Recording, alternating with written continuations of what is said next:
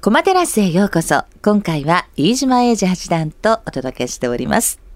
さて、ここからはカプセルトークに挑戦していただきましょう。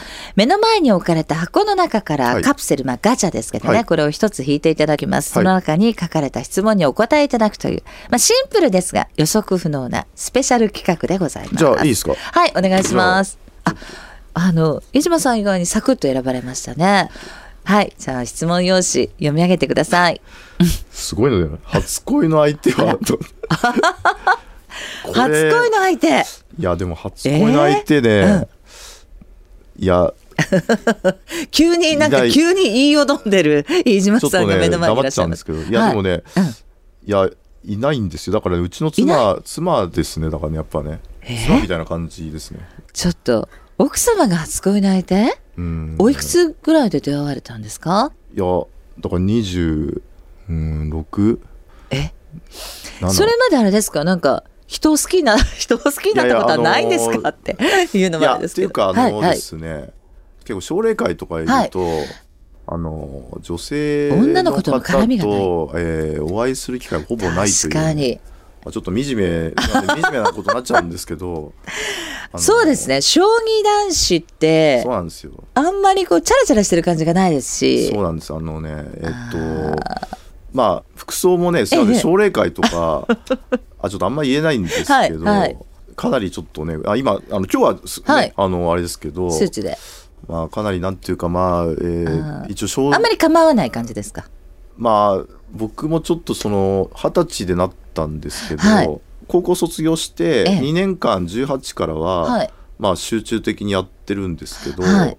あの連盟の記録プロの棋士の記録取って、ええ。あと奨励会やってっていう毎日なんで、なんかもうかなり見た目がもう同じ服装を着てた可能性もあるし やっぱりその見習いというか、あうん、だからそういう感じいやだ。ってこんなに将棋が大変なものだと私も存じ上げませんでしたから、うん1分1秒を惜しんであの研究されてますから服なんか選んでらんないですよ。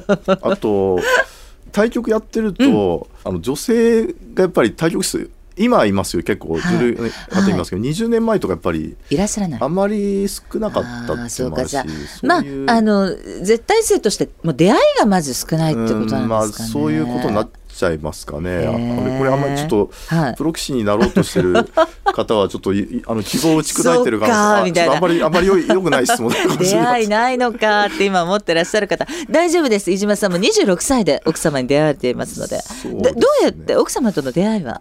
えっとですね、はい。い、や笑っちゃう話かもしれないんですけど、ええはい合コンじゃないですけどそうはい。いう系で、飲み会みたいな。はい、うん。でなんかねあの3対3ぐらいだったんですけどはいまあ、ちょっと名前は絶対あの、まあ、言ってるかわかんない。その 本当にそこに行く棋士がはい。体調壊しちゃったんですよ。あの飯島さんいいですか？代打代打ですね僕は。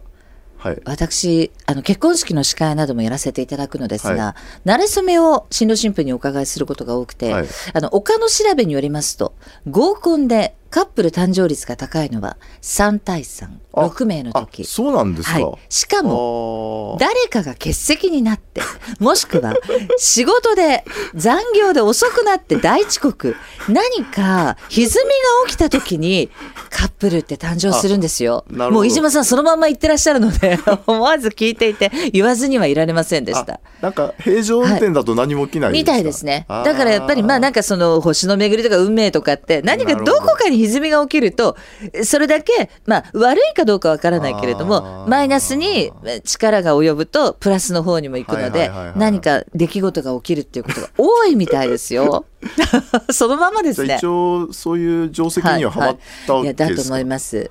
ああ、はい。確かに言言われてみると なんかそういうよそうのまんなまですよね。テンションもあったのかもしれないですね。へー。じゃあピンチはいヒッターで、ピンチヒッターです。あの、はい。出席されてそこで奥様と出会われて、はい。奥様は当然棋士との飲み会っていうのは分かっていらしてたってうん、まあことですか、分かってたと思うんですけど、はい。まあ、当然その将棋界もそんな詳しくなかったんで、ただ将棋の棋士さんがいるっていうぐらいへー。で誰誰とかあんまり分かってないはい感じだった。あそうですか、うん今奥様とたって奥様は将棋は指されるんですか？あのなんか大学で将棋部に入ってたんですけどじゃあやっぱり多かれ少なかれそうご興味がある方なんですかね、うんなんか多分そうでなきゃ多分来ないと思うんですよね。そうそういうのもどどうなんですかね？あのいやいやだって将棋の話を多分しちゃってた可能性ありますよ僕。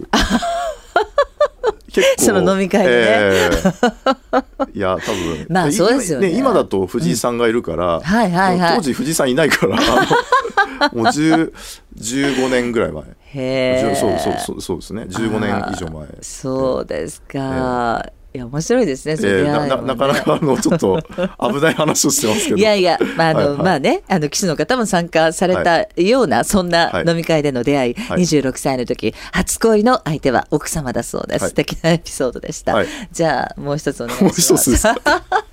なんかドキドキしますね。なんかいやかなり質問がちょっと初恋いや初恋の人がでも奥様ってすごくあの女子の好感度すごい飯島さん上がり上がったと思います今。なんかそういう系多いですよこれ、はい。えー好きな女性のタイプあら、なるほどちょっとなんか、え、こんなに恋愛もの入ってたんですね、このカプセルトー。ク今まであんまり出なかったです。これはやっぱり今回ニスに日本にちょっと合わせてきた感じありますかねああ、そう、えーあ、そうなんですかね。そういうこの質問もなんかありますか？まあ、あの、見た目でもいいですし、あうのん、内面でももちろんいいんですけれどあも。の結構昔僕はい。テレビ見ててドラマとかで、ええはい。結構女優さんとかいるじゃないですか、なんか今なんか昔いや本当子供というか、はい。記憶あるのは、まあ、宮沢りえさんとかなんかあのすごい子供だったんですごはいいインパクトありましたね。リハウスですもんね。あそうそうそうそうですね。であのすごかったじゃないですかやっぱり。あの当時やっぱり。美少女ぶりは、はもうなんか右に出るものはいないっていうくらいの美しさと、あとまあキャラクターもあるし、まあ、サンタフェ？写真集があそう出たりそうそうそうしてそうそうそうそうそう。やっぱり話題性もすごかったですよね。でテレビ見てて子供の時とか、はいはい。ただああれですよ。だからお姉様みたいな感じで、はいい、やすごい美人の方がいるなみたいな感じはあっありましたね。ちょっと憧れな感あじね、そうだ憧れのまあアイドルといううかん。そうですね、宮沢りえさんの凄さはなんか透明感があるんだけれども、うん。ただ女の子としての美しさだけじゃなくて、うん。ちょっとユニセックスな感じもあって、うん。なんかすごく素敵な存在でしたもう、ね、年代がバレちゃいますよね。そこでね。まあ。あの あのね結構ねそこでね。でも44歳どういう方をおっしゃるのかなと思ったらやっぱ宮沢りえさん世代なんですね。いやあのね姉が3人いて、うんうんうん。結構ね幼い時はテレビ一緒に見てたんあですよ。そうなんですね。なんか上にお兄さんとかお姉さんとかいるとねちょっと上の世代の人とってそういうね。そうなんですよ。だから結構その一緒に見てたっていうのはあるんですけど、ええええで逆になんかちょっともうでかくなるとあんまテレビ見なくなっちゃったんで、ああはいはい。そういうイメージがありますかあね。そうですか、ん。いや宮沢りえさん十分お若いと思うよ吉永小百合さんとかじゃなくて、あいやいやでも吉永小百合さんもいやまあ美しいね。今でえもえ少女のような、そうそうそうそうそうそうねピュアな美しさがありますよねそうそうそうそうなんですよ。あのはい、まあでもなんか今回その「万丈のひまわり」とかでうんうもんご一緒したあの蓮仏さんっていうあの女優さんね、いるじゃないですか。うん。いやもうすごい美しくて、結構監修とかしてると、はいはい。ご一緒するんで、そういうあの芸能人というか女優さんで、いやだからやっぱりこう生で見るとやっぱすごいなっていうか、そうですね。うん、あと大友康平さんにもあ会いましたし、ね、ええそう、えいやすごくやっぱりまあ監修してて、ねうん。テレビで見る方が目の前にいるから、ああ、うんそれやっぱり あのこういう将棋の棋士やっててよかったなっていうのは 思ったりしましたね。そうですか、うん。